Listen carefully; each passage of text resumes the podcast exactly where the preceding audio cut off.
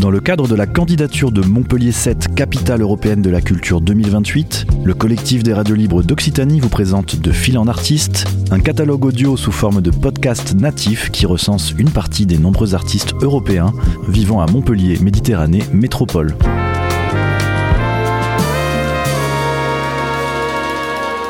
Un projet proposé et réalisé par Radio Clapas, Divergence FM et Radio Campus Montpellier.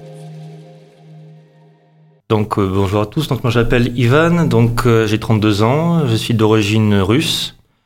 Voilà, donc je suis arrivé en France euh, à l'âge de d'un an, enfin j'étais vraiment tout, petit avec mes parents qui sont musiciens de musique classique. Et donc à l'époque quand j'étais tout petit, mon père faisait partie des solistes de Moscou donc groupe musical qui voyageait dans le monde, qui a fait pas mal de tournées. Et ils étaient donc euh, dirigés par Bachmet, voilà. Et à un moment, à ce moment-là, ici euh, donc Fresh, donc euh, le maire de Montpellier à l'époque, qui a donc entendu parler des, solistes de Moscou et qui a voulu que les solistes viennent sur Montpellier pour faire des concerts. puis il a voulu donc propager l'aura de Montpellier dans le monde, donc il a proposé aux solistes de Moscou de s'appeler donc solistes de Moscou slash Montpellier pour qu'ils puissent donc promouvoir la ville. Et en plus de ça, il leur a proposé un contrat sur la ville de 5 ans. Donc ils sont restés ici vivre sur Montpellier pendant 5 ans. Et en même temps, donc dans la France, on a voulu en France que donc les musiciens restent. Et donc il y a eu euh, choix de lieu de résidence. Donc il y a eu donc Besançon, Strasbourg et Montpellier qui a été proposé. Et donc finalement, voilà, on a vraiment jeté notre dévolu sur Montpellier ici. Et donc euh, c'est comme ça qu'on on s'est retrouvé ici. J'ai grandi à, surtout à Montpellier, vraiment. C'est-à-dire que je suis né là-bas à, à, Moscou, en Russie. Et puis finalement, voilà, j'ai suivi mes parents euh, ici. Et donc, depuis, j'ai fait mes études ici euh, en France, à, surtout à Montpellier.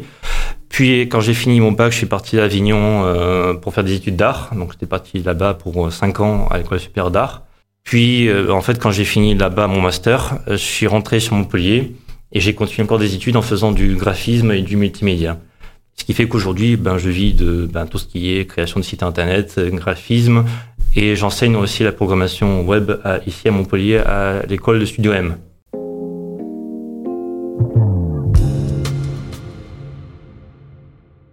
Moi, j'ai commencé assez tôt le dessin, vers 4 ans, puis j'ai commencé à prendre des cours de dessin vers 9 ans. Et euh, depuis, ça m'a pas lâché. C'est-à-dire qu'à l'époque, où on sait bien que comme mes parents sont musiciens, ils m'ont aussi mis la musique. Donc euh, j'en ai fait pas, pas, mal d'années. Hein. J'avais fait du violon, du piano. Ça m'a développé ma culture.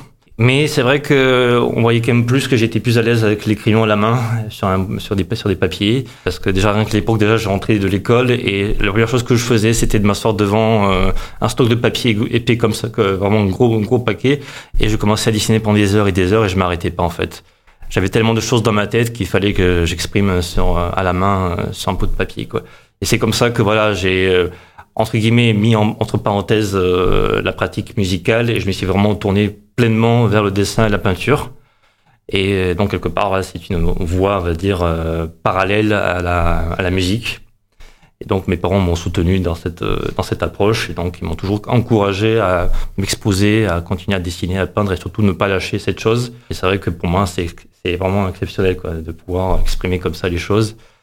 Et bien sûr, vous en doutez bien comme mes parents sont musiciens classiques, la musique m'a vraiment bercé dès mon plus jeune âge. Donc euh, ce qui veut dire qu'actuellement, quand je crée quelque chose, je mets souvent de la musique tout le temps, en fait. Pour moi, ça amplifie ce que je ressens, et donc, euh, en fait, j'écoute vraiment de tout, quoi. Autant de la musique classique que ça peut être du rock, de la pop, euh, de l'électro. Moi, c'est vraiment, je suis porté par ce que je ressens comme message dans la musique que j'écoute, et donc, euh, selon qu'on peut être énervé, joyeux, vous voyez, selon les, émotions qu'on a, voilà, forcément, ça se transmet comme ça. Dans mon univers, c'est assez hétéroclite parce que, en fait, j'imagine autant, par exemple, des instruments de musique qui deviennent des paysages. Par exemple, il n'y a pas si longtemps, j'avais fait un tableau qui représente un violoncelle. Et en fait, euh, j'ai fait de telle sorte que c'est un camailleux de, de brun et de terre d'ombre. Et on dirait presque comme, euh, comme un paysage. En j'ai vraiment pris à plat l'instrument et les différents éléments de, voilà, de l'instrument ressemblent voilà, à des baies, avec des bateaux qui flottent dedans, euh, des éléments euh, comme des clés, euh, enfin des hameçons, des, du texte. Je vais mélanger ce genre de choses, c'est-à-dire mélanger vraiment plein de détails, c'est-à-dire que je pousse les gens qui regardent mes œuvres à vraiment prendre le temps de regarder les différents détails. Pareil, j'ai fait la même chose aussi avec des personnages. En fait, à une époque, quand j'étais à Avignon, je rentrais chez moi et j'avais besoin de, on peut parler de vider ma tête, mais en gros, j'avais vraiment besoin de dessiner. Et donc, c'est comme ça qu'une fois de plus, je me suis retrouvé avec un carnet de dessin et juste des crayons. Et j'ai commencé à dessiner des personnages, euh, on va dire, un peu voilà, entre expressionnisme et onirisme, c'est-à-dire, euh, j'appelle ça des chimères, dans le sens où je mélange en fait des éléments mécaniques, humains et animaux entre eux. Et on peut dire que c'est des, sortes d'allégories en fait. Il y a autant des éléments, d'éléments mythologiques, par exemple, on peut trouver des Méduses gorgones, il y a des personnages, euh, des minotaures, il y a des personnages plus humains, il y a des, comment dire, enfin, des cultures qu'on prend comme Ghost in the Shell, ce genre de, voyez, d'œuvres, tout ce qui est Gunma, tout ce qui est cyberpunk un peu. Parce que tout est bien que, étant donné que je fais beaucoup d'informatique à côté, euh, ça m'a énormément influencé en fait. Avant, je faisais surtout de la peinture sur toile, donc euh, assez classique. Et je me suis vite tourné vers l'acrylique, parce que ce que j'aimais bien, c'était que j'avais le temps de peindre même si parce que c'est une peinture qui est plutôt, parce qu'à la différence de la peinture à l'huile, qui est plutôt lente à sécher, ce qui peut être intéressant parce qu'on peut retravailler plusieurs fois la couche. Moi, je me suis vraiment tourné vers l'acrylique parce que ça me permettait moi d'aller très vite pour peindre, ce qui faisait que des fois, je pouvais finir une toile en quelques heures seulement. Et, euh, et comme j'arrivais vite à faire mes, mes, mélanges de peinture, pour moi, ça allait. Et après, progressivement, en fait, euh, j'étais beaucoup dans la couleur, en fait. Et j'ai eu un peu des, des, des, époques différentes, des périodes. C'est-à-dire qu'à un moment, je suis allé même faire une période noire et blanche uniquement parce que je cherchais plus de graphisme. C'est-à-dire que j'étais plus dans le côté peinture avant, plus on va dire flou. J'aimais beaucoup hein, faire ça, mais c'est juste qu'à un moment, je manquais de graphisme. Et là, je me suis mis plus dans le dessin, vraiment proprement dit. C'est ce qui a fait que, ben, à un moment, j'ai complètement oblitéré la couleur pour me concentrer uniquement que sur la l'ombre et la lumière. Et c'est ce qui a fait qu'à un moment, euh, je suis quand même de nouveau sorti de cette période noir et blanche pour aller de nouveau vers un mélange entre noir et blanc et couleur. Ce qui a fait qu'actuellement, on peut voir que mes œuvres un peu comme des vitrailles ou des compositions très marquées dans les traits et les couleurs. Vous voyez, en fait, une sorte de deux périodes qui finalement se fusionnent et qui deviennent aujourd'hui quelque chose de plus structuré, mais avec des couleurs aussi. Et actuellement, je prends quelques couleurs uniquement, c'est-à-dire du bleu, ça peut être du rouge, du jaune ou de l'ocre que je mélange avec du noir et euh, ce qui fait que ça fait très euh, pas scission mais on voit vraiment comme des morceaux en fait qui ensemble peut paraître hétéroclite mais si on prend ça dans un plan vision générale finalement on voit la vision voilà globale du tableau du dessin. Et donc pour revenir à la technique actuellement ce que je fais c'est non seulement la peinture acrylique souvent sur des toiles mais, pas que. Ça peut être aussi des planches ou des euh, supports que je peux récupérer dans la rue. Et je rajoute beaucoup dessus de dessins euh, avec des feutres fins, noirs et blancs. En général, c'est de l'encre euh, de Chine ou du Posca blanc.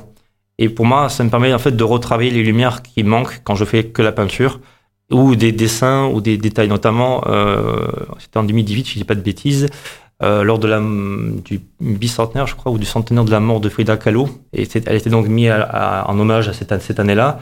Et donc, évidemment, moi, j'étais aussi touché par son univers. Euh, je m'inspire pas, mal de son travail, notamment de, voilà, entre autres.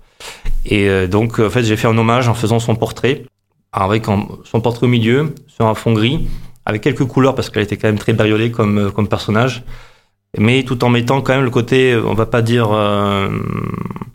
sombre, mais un peu quand même. C'est-à-dire que j'ai voulu mettre son portrait et tout autour, j'ai représenté des épisodes de sa vie notamment bah, son amour pour les animaux, euh, sa palette de peinture, mais aussi son fameux accident euh, de tramway où elle a été donc euh, transpercée euh, par une barre et ce qui a fait qu'elle est du coup malheureusement retrouvée dans un lit et qu'elle a dû peindre allongée. Et donc tout ça j'ai représenté avec plein de détails en fait, comme je vous disais tout à l'heure, avec bah, on voit en fait sa colonne vertébrale qui était cassée, mais un côté on, on voit plein, de fleurs. Euh, j'ai aussi représenté la, la, la muerte là-bas au Mexique, il y a pas mal de symboles autour des crânes fleuris.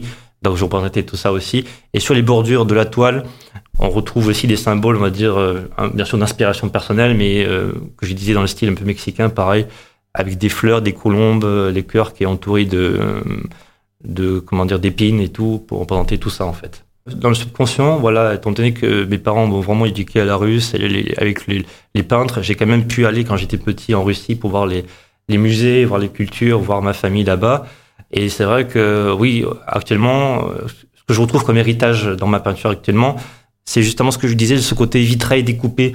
Parce que si vous voyez les peintres comme Malevich ou, tout ça, c'est très très carré. On voit vraiment les formes qui se découpent avec des, des couleurs on va pas dire criardes, mais des couleurs vraiment très lumineuses ou très marquées. Quoi. Vraiment, si on prend du rouge, c'est du rouge. C'est pas un rouge cramoisi, un, rouge un peu effacé. C'est vraiment un rouge qui s'exprime et qui est fort. Ce qui fait on peut retrouver du rouge à côté du noir ou du blanc euh, avec des traits, avec tout ça. Ça rappelle voilà, le, le suprématisme notamment, euh, voilà, le côté très structuré. Effectivement, voilà. Depuis quelques temps, en fait, j'avais commencé un moment, en fait, euh, comme j'ai dit, la, la, la, période où j'étais un peu beaucoup dans la couleur, mais un peu flou. À un moment, en fait, j'ai commencé à faire une sorte de entre guillemets cubisme un peu structurel, où j'ai commencé à faire des tableaux plutôt géométriques progressivement, bah, ça, ça m'est toujours resté aujourd'hui parce que j'aime bien entourer les choses, euh, vraiment les, euh, les contourer, les découper limite comme si c'était du collage en fait, et les mettre ensemble et voir ce que ça peut donner quoi.